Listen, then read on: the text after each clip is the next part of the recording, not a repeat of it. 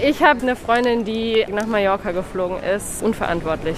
Ich habe das nur ganz guten Freunden gesagt, weil ich auch irgendwie keinen Shitstorm wollte. Ich habe es auf Facebook gepostet und ich werde jetzt gleich nochmal ein Posting machen, dass ich am Flughafen bin und nach Dubai fliege.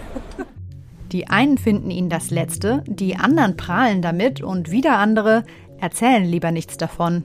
Der Osterurlaub. In der heutigen Folge des FAZ-Podcast für Deutschland geht es um das sogenannte Reiseshaming. Also, dass Menschen, die in Ferien fahren, riskieren, von ihrem Umfeld einen Aufschrei zu ernten oder verurteilt zu werden. Wenn wir ganz ehrlich sind, die meisten von uns hält ja nicht nur das Virus zu Hause, sondern vielleicht auch die Angst davor, was die anderen zu unserem Urlaub sagen könnten. Wie kommt es zu so einem Phänomen und was macht das Reiseshaming mit uns, psychologisch und gesellschaftlich gesehen? Das bespreche ich später noch mit der Sozialpsychologin Susanne Fiedler. Sie erforscht menschliche Dilemmasituationen, also zum Beispiel, soll ich nach Malle fliegen oder daheim bleiben? Außerdem klären wir, was rechtlich dagegen sprechen könnte, das Reisen ins Ausland einfach zu verbieten. Zuerst will ich aber wissen, was geht Menschen durch den Kopf, die trotz Reiseshaming reisen? Heute ist Donnerstag, der 1. April. Mein Name ist Marie Löwenstein. Schön, dass Sie auf meiner kleinen Reise dabei sind.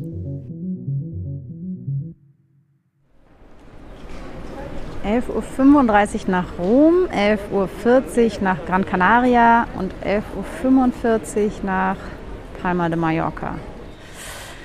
Also ein bisschen versucht bin ich jetzt natürlich schon, unseren Lockdown hier last minute zu verlassen. Aber nein, ich stehe ja hier beruflich vor der Abflugtafel im Terminal 1 des Frankfurter Flughafens. Bin gespannt, was mir die Leute erzählen. Und ich frage mich auch, wird überhaupt jemand mit mir reden? Entschuldigung, ganz kurz, ich bin von der FAZ. Nein, nein, nein, danke, danke. Ich bin äh, von der FAZ. Ja, möchte nicht. Äh, nein, danke. Äh, Leute nehmen ja auch normalerweise nicht so wahnsinnig gerne an Umfragen teil, aber ich habe das Gefühl, heute sind sie noch zögerlicher als sonst. Ich probiere es mal weiter. Ja, am Anfang war es wirklich schwierig, sprechbereite Urlauber zu finden. Irgendwann bin ich dann aber doch fündig geworden. In der Schlange zum TUI-Check-In stand diese Familie, Mutter, Vater, Kind aus Frankfurt, auf dem Weg nach Fuerteventura. Ich habe sie erst mal gefragt, warum sie gerade jetzt, mitten in der dritten Welle, in den Urlaub fliegen. Ja, wir leben jetzt ein Jahr mit Homeschooling und äh, den, den Einschränkungen und Homeoffice zu Hause und äh, haben gedacht, jetzt brauchen wir einfach mal die zwei Wochen für uns und ja, denken, dass es für unsere Familie gut ist. Und das Risiko auf Fuerteventura ist vertretbar für uns und ähm, wir sind auch da isoliert in einem Haus, also das, ja. Welche Schleifen dreht man denn da so im Kopf, wenn man so eine Reise plant? Ich glaube, es bin nur ich, die das Gedankenkarussell hatte. Es ist ein, äh, ein Für und ein Wider. Und die letzten Reisen im letzten Jahr haben wir auch komplett alle immer abgesagt. Jetzt habe ich halt gemerkt, dass es halt insbesondere für meinen Mann auch gesundheitlich einfach wichtig ist, mal rauszukommen. Und ja, wenn dann einmal die Entscheidung gefallen ist, dann, dann kann ich auch damit leben. Aber vorher ist es schon ein Für und ein Wider. Ja, man denkt sicherlich mehr drüber nach, als man es normalerweise tut. Ich glaube, Fuerteventura ist gerade nicht so Reiseshaming wie äh, Mallorca. Aber ich habe das im Bekanntenkreis schon wahrgenommen. Habe aber ganz klar immer gesagt, dass es unsere Entscheidung ist und dass ich auch ähm,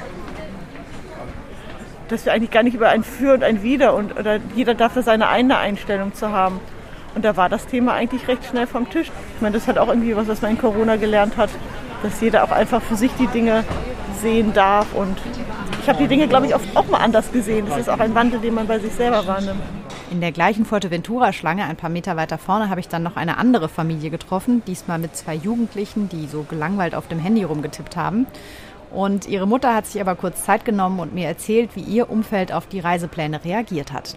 Klar äh, wird einem dann so von außen so das Gefühl geben, oh, wie kann man jetzt in Urlaub fahren und, und die Egoisten überhaupt. Aber als wir es geplant haben und gebucht haben, wie gesagt, war die Situation anders. Da konnte man das guten Wissens buchen und es sah irgendwie nicht so aus, als wäre das dann irgendwie unpassend oder so. Jetzt ist es natürlich irgendwie anders, dass man sich ständig rechtfertigen muss.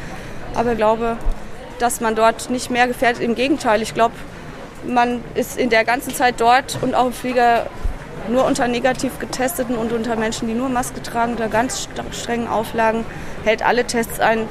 Ich habe offen gestanden kein schlechtes Gewissen, weil ich nicht glaube, dass ich damit eine Gefahr für andere mitbringe. Schlechtes Gewissen haben sie nicht, sagen diese Urlauber, aber was ich ganz interessant fand, sie haben dann doch im Gespräch angefangen, sich zu rechtfertigen. Eine Halle weiter habe ich mich dann mit zwei Frauen aus Fürth unterhalten, die auf dem Weg nach Teneriffa waren, beide so Mitte 20. Und die hatten sich auch schon ganz genau überlegt, wem sie erzählen, dass sie verreisen und vor allem auch auf welchen Kanälen. Unserer Familie haben wir schon erzählt und Freunden, genau. Ja, aber es ist nicht so wie sonst, dass man irgendwie groß rum erzählt, ja, wir gehen da und dahin. Also man ist schon eher, passt schon auf und erzählt jetzt nicht so groß rum. Also ich habe zum Beispiel jetzt nicht allen auf Arbeit erzählt, was ich mache so. Nur, dass ich halt vielleicht überlege, Urlaub zu machen, aber jetzt nicht wo konkret hin. Vielleicht will man ja jetzt gerade in der Zeit, wo es schwierig ist für andere Leute, auch die nicht neidisch machen. Mhm. Inwiefern spielt das für euch eine Rolle? Ja, das, doch, das stimmt. Das ist mir auch durch den Kopf gegangen, weil ja gerne, natürlich viele haben jetzt gesagt, oh, sie würden auch so gern reisen. Deswegen will auch ich nicht so viel posten wie sonst vielleicht. Oder bin eh noch unsicher, ob ich überhaupt was poste, weil es halt gut, aber eine Story so habe ich eh schon gemacht. Aber es stimmt schon irgendwie, ja, das spielt schon ein bisschen mit rein so auch. Hm. Also ich würde es jetzt trotzdem auf Instagram posten, dass wir reisen. Also Ob sie jetzt Fotos davon bei Instagram posten oder nicht, viele von den Reisenden, mit denen ich am Flughafen gesprochen habe, haben mir gesagt, sie fahren in ein Ferienhaus oder in eine Wohnung und da könnten sie sich gut isolieren. Aber ein Faktor, der dabei zumindest bei den südlichen Reiseländern ja nicht wegzudiskutieren ist, ist der Flug. Wie groß die Gefahr ist, sich dabei anzustecken, diese Frage hat mich also beschäftigt und deswegen habe ich sie gestern meiner Kollegin Katrin Jakob mitgegeben. Sie hatte für ihre Folge über Corona-Mutanten, die es sich übrigens sehr lohnt, nochmal anzuhören, den Virologen Friedemann Weber in der Leitung. Also von Fluggesellschaften heißt es immer, dass die Infektionsgefahr im Flugzeug gering sei. Würden Sie dieser Aussage aus wissenschaftlicher Sicht zustimmen? Also es ist tatsächlich so, dass im Flugzeug ja eine recht gute Luftumwälzung stattfindet. Ähm, wenn die Leute noch zusätzlich Maske tragen, dann ist zumindest das Infektionsrisiko schon stark erniedrigt, das ist klar. Allerdings sind auch Fälle berichtet worden, wo eigentlich Maskenpflicht geherrscht hat und trotzdem haben sich Leute infiziert im Flugzeug. Ich denke, es hat auch damit zu tun, dass man zwischendrin eben halt doch mal was isst oder was trinkt und dann die Maske abnimmt. Und wenn natürlich alle gleichzeitig zum Beispiel äh, das Essen bekommen, dann ist das keine so gute Idee. Selbst wenn sie Abstand halten zueinander. Welchen Unterschied macht es denn, wenn alle, die im Flieger sind, 48 Stunden vorher getestet wurden? Also es kommt darauf an, mit was sie getestet wurden. Wenn es jetzt Antigen-Schnelltests sind, dann sind 48 Stunden eigentlich ein bisschen zu lange. Sollte eigentlich am gleichen Tag, am Abflugtag sollte das möglichst stattfinden. Wenn sie jetzt PCR getestet sind, dann ist das Ganze ein bisschen sicherer. Dann ist man ja einfach sensibler dafür oder sensitiver. Aber auch da ist kein absoluter Schutz. Also besser wäre es, wenn sie alle geimpft wären. Welche Art Reise ins Ausland wäre denn infektiologisch noch am unbedenklichsten? Ich glaube, im Moment sollte man, wenn es sich irgendwie vermeiden lässt, eben gar nicht ins Ausland reisen. Auch nicht mit dem Auto ins Ferienhaus? Naja, wenn man ins Ferienhaus fährt und da ist sonst niemand, man trifft sonst niemand, dann äh, sehe ich das jetzt weniger kritisch, muss ich sagen. Aber wenn man natürlich im Ausland ist und äh, ähm, dort ist wirklich eine hohe, sehr, sehr hohe Inzidenz, ist die Wahrscheinlichkeit einfach höher oder sehr, sehr hoch, dass man sich halt doch was einfängt. Und das wieder mit zurückbringt. Danke, Katrin, fürs Nachfragen. Der Appell der Wissenschaft also ganz klar, nicht reisen. Wenn überhaupt mit dem Auto ins Ferienhaus und auch nur, wenn dort eine niedrige Inzidenz herrscht. Was kann man machen, was nicht? Es bleibt für viele Leute derzeit eine Abwägung, die sehr schwer zu treffen ist. Eine Abwägung zwischen den eigenen Interessen und Bedürfnissen und dem Allgemeinwohl. Genau solche Dilemmasituationen untersucht die Sozialpsychologin Susanne Fiedler vom Max-Planck-Institut in Bonn. Hallo, Frau Fiedler. Ja, schönen guten Tag. Sie beschäftigen sich ja mit dem Einzelnen in gesellschaftlichen Systemen. Vielleicht arbeiten wir uns mal von innen nach außen und fangen mit dem einzelnen Reisenden an. Viele der Menschen, von denen wir am Anfang des Podcasts gehört haben, haben das Gefühl, dass sie nichts Verwerfliches tun, wenn sie in den Urlaub fliegen. Und zwar nicht nur für sich privat, sondern auch gesamtgesellschaftlich gesehen. Frau Fiedler, was läuft denn bei den Menschen da psychologisch ab? Wenn man einmal so eine Entscheidung getroffen hat oder eine Tendenz hat, dann passieren da ganz häufig so konsistenzmaximierende Prozesse. Wir gucken uns vor allem Informationen an, die uns darin bestätigen, dass das die richtige Entscheidung ist. Wir reden vor allem mit Leuten, die uns darin bestätigen, dass das die richtige Entscheidung ist. Alles in allem versuchen wir einfach ein rundes Bild zusammenzupacken im Kopf, so eine mentale Repräsentation, die uns erlaubt zu sagen, ja, wir sind schon okay und die Entscheidung, die wir da treffen, ist die richtige. Das heißt, das sind gar nicht unbedingt Leute, die, denen es egal ist, was die Gesellschaft sagt? Nee, also würde ich, äh, bei den meisten stimmt wahrscheinlich genau das nicht. Sie sind nicht die Leute, die irgendwie denken, ist mir doch wurscht und äh, es gibt eh kein Risiko, sondern sie gucken, dass sie halt Informationen finden, die dazu führen, dass sie im besten Fall eine sehr verantwortungsvolle Reise antreten. Ich spiele Ihnen dazu jetzt auch mal einen Ton vor und können wir vielleicht gleich einmal drüber sprechen. Wenn man alles einhält und sich dann dort auch vor Ort verantwortlich verhält, man ist der, im Flieger sitzen nur negativ getestete, also eigentlich fühlen wir uns relativ sicher, muss ich sagen. Sicherer, als wenn man hier bei uns in den Supermarkt irgendwo geht oder so, ehrlich gesagt. Also, und dort in Spanien ist es, sind die Regeln auch noch viel strenger. Ich glaube nicht, dass man da größeres Ansteckungsrisiko hat, weil es ja nicht Spanien Festland ist, sondern auf der Insel, wo wirklich ja fast nichts ist. Wir haben eigentlich kein schlechtes Gefühl, ehrlich gesagt. Was sagen Sie zu diesem Ton? Wie ja, Sie hören es direkt. Ne? Es ist, äh, wir machen das verantwortungsvoll. Da ist es überhaupt gar nicht so äh, risikobehaftet. Da werden Regeln eingehalten. Wir fühlen uns im Supermarkt unsicherer als jetzt hier bei dieser Reise. Wir sitzen alle negativ getestet im Flugzeug. Also da sind all die Informationen, die Sie brauchen, um konsistent zu sagen, ja, Reisen ist eigentlich eine gute Idee, vielleicht sogar die bessere Idee, als zu Hause zu bleiben, ne, wenn man ganz weit gehen möchte. Und äh, die Informationen, die nicht drin stecken, die tauchen dann natürlich nicht auf. Es geht ja da um eine Rechtfertigung der eigenen Entscheidung. Also ich ziemlich nah dran an dem, was wir vorher besprochen haben. Ja. Was ich auch interessant fand, war, dass es auch so in die politische ähm, Diskussion dann mit reinspielt. Da spiele ich Ihnen nochmal einen anderen Ton. Ich fände es viel, viel besser, wenn die Politik sich mal dahingehend bewegen würde. Aus meiner Sicht sollte man endlich mal äh, die, in den deutschen Urlaubsgebieten öffnen. Und dann wäre nämlich auch die Kommentare auch nicht so, so blöd vielleicht oder die Reaktionen. Ich glaube, das würde das auch entschärfen, dass dann nicht so eine spalterische Kluft entstehen würde. Wir haben ja jetzt gerade darüber gesprochen, dass die Menschen, die jetzt da in Urlaub reisen, gar nicht unbedingt Leute sind, denen es total egal ist, was die Gesellschaft denkt, sondern denen es schon auch wichtig ist, dass sie das Gefühl haben, ich mache hier was ethisch vertretbar ist. Ja, was konnten wir jetzt da bei dem Ton äh, aus psychologischer Sicht vielleicht auch raushören? Ja, man guckt halt genau an der Stelle weg, weil sie spricht also die ganze Zeit darüber, dass es, ähm, dass die Politik also einfach Deutschland aufmachen sollte, weil dann gäbe es das Problem nicht mehr, dass man kritisiert wird wegen einer Auslandsreise, dass das natürlich beinhalten würde, dass all die Maßnahmen, die jetzt äh, ja hochgefahren worden sind zum Schutz der Bevölkerung, damit ganz viele außer Kraft gesetzt werden. Das wird nicht diskutiert, ja, weil das natürlich schwierig ist, ähm, dann mit einzubauen in das persönliche Entscheidungsbild und das natürlich natürlich die Politik ein, ein glücklicher Empfänger, auf dem man zeigen kann, dass die die Situation ja lösen könnten, indem sie einfach die, die Lockdown-Measures zum Beispiel runterfahren. Was die Dame in dem O-Ton ja auch angesprochen hat, ist dieses Phänomen des Reiseshamings, um das es ja heute bei uns auch geht in der Podcast-Folge. Nämlich, dass die Leute, die hier bleiben, die anderen kritisieren, die wegfliegen und dass es da im Grunde so einen gesellschaftlichen Sprengstoff gibt. Jetzt haben wir uns die Seite angeschaut derer, die wegfliegen, was bei denen psychologisch passiert. Was passiert denn bei den anderen, also die hier bleiben? Ja, es ist äh, immer schwierig zu glauben, dass andere irgendetwas verantwortungsvoll machen. Also pauschalisieren, Leute, ist einfacher. Der, der reist, will sich nicht dran halten. Der, der reist, äh, will nicht gemeinsam diese Aufgabe mehr der Pandemie auf sich nehmen.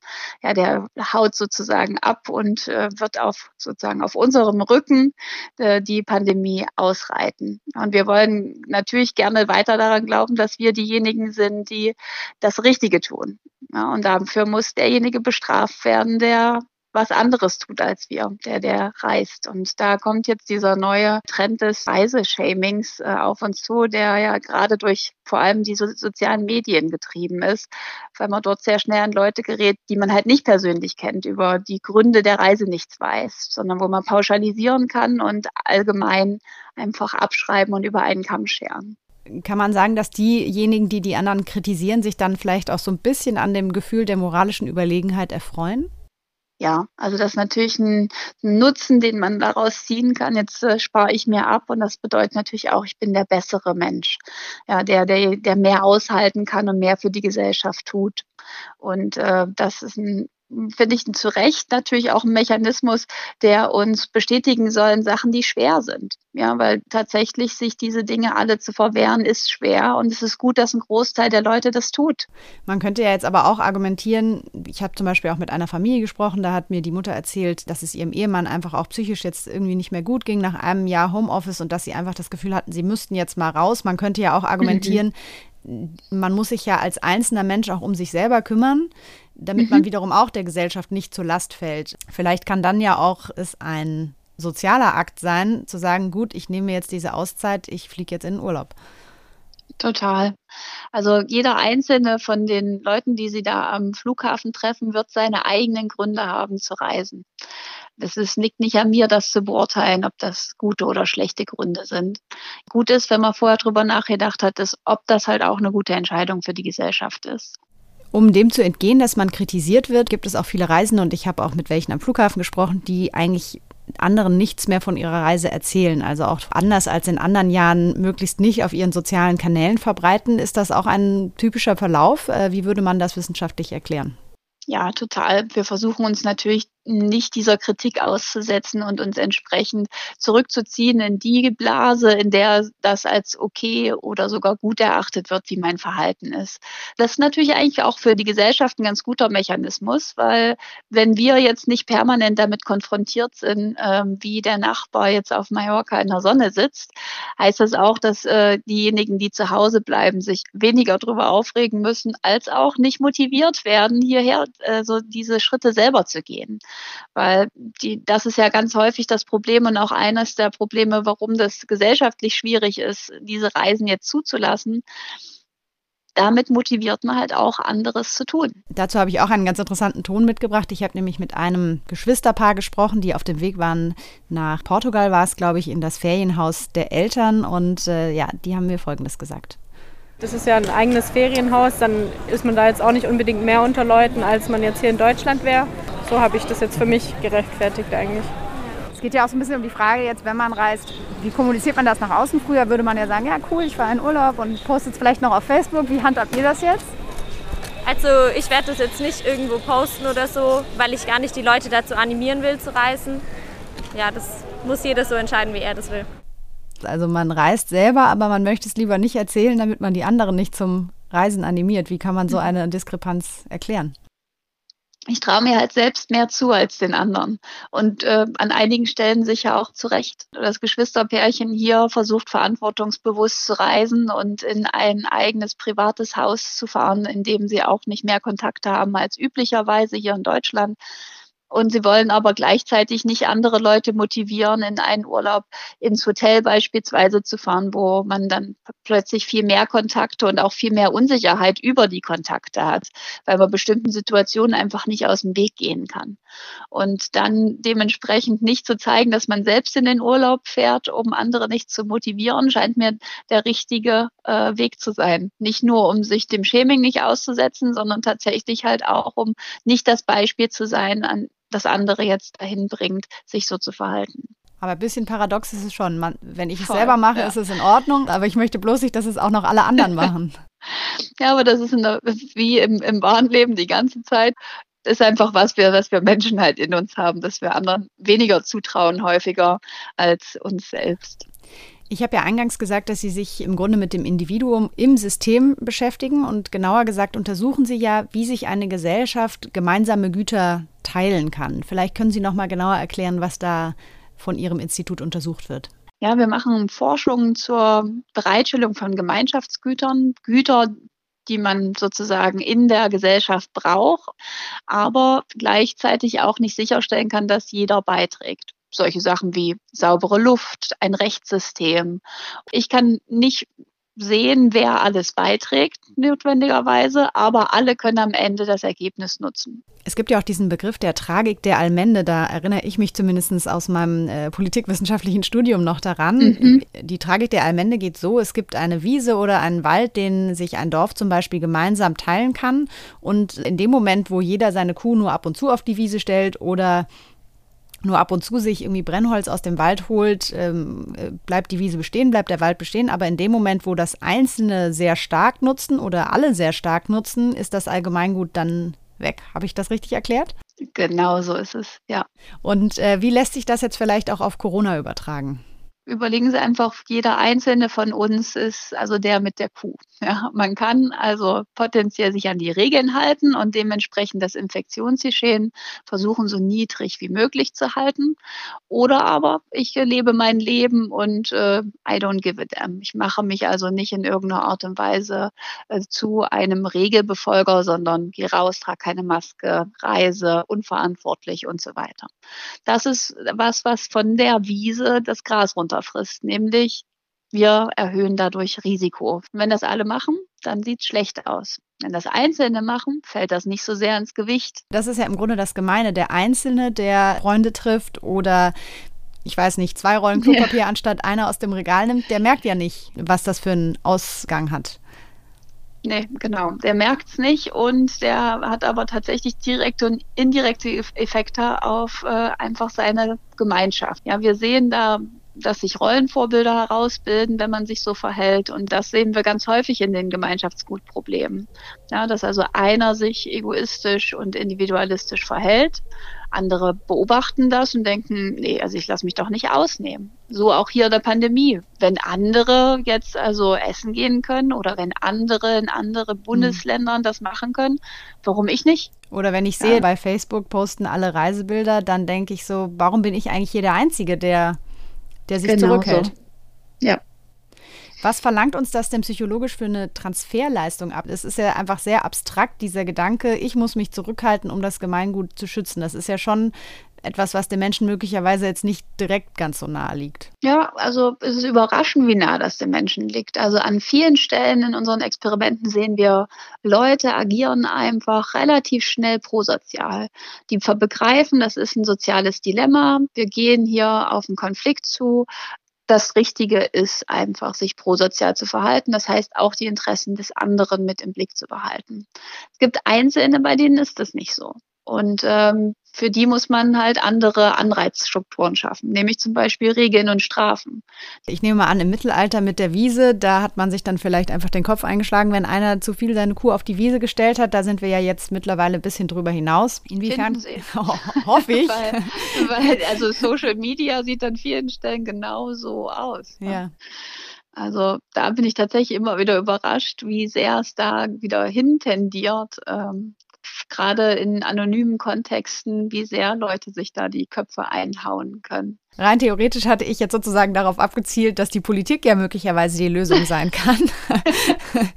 also Schön, ähm, ja. ja, dass es für alle klar verständliche Regeln gibt, an die man sich halten kann damit eben dieses Allgemeingut, also zum Beispiel unser Gesundheitssystem, das nicht überlastet werden soll, nicht aufgebraucht wird.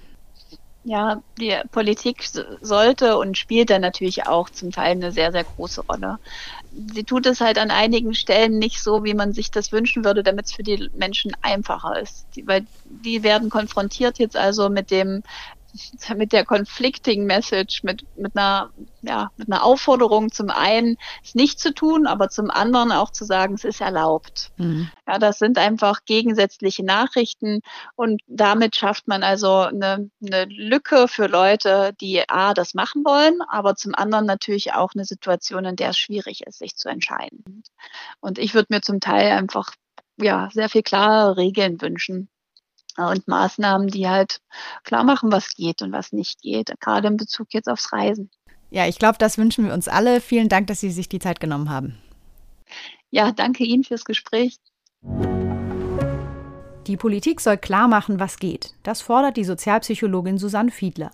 Warum die Politik das nicht mit Gesetzen macht und das Reisen einfach verbietet, das ist eine Frage, die ich zum Abschluss noch mit einem FAZ-Kollegen besprechen werde, unserem Rechtsexperten Konstantin van Linden. Konstantin, warum ist es immer noch möglich, ins Ausland zu reisen? Könnte man das nicht einfach gesetzlich untersagen?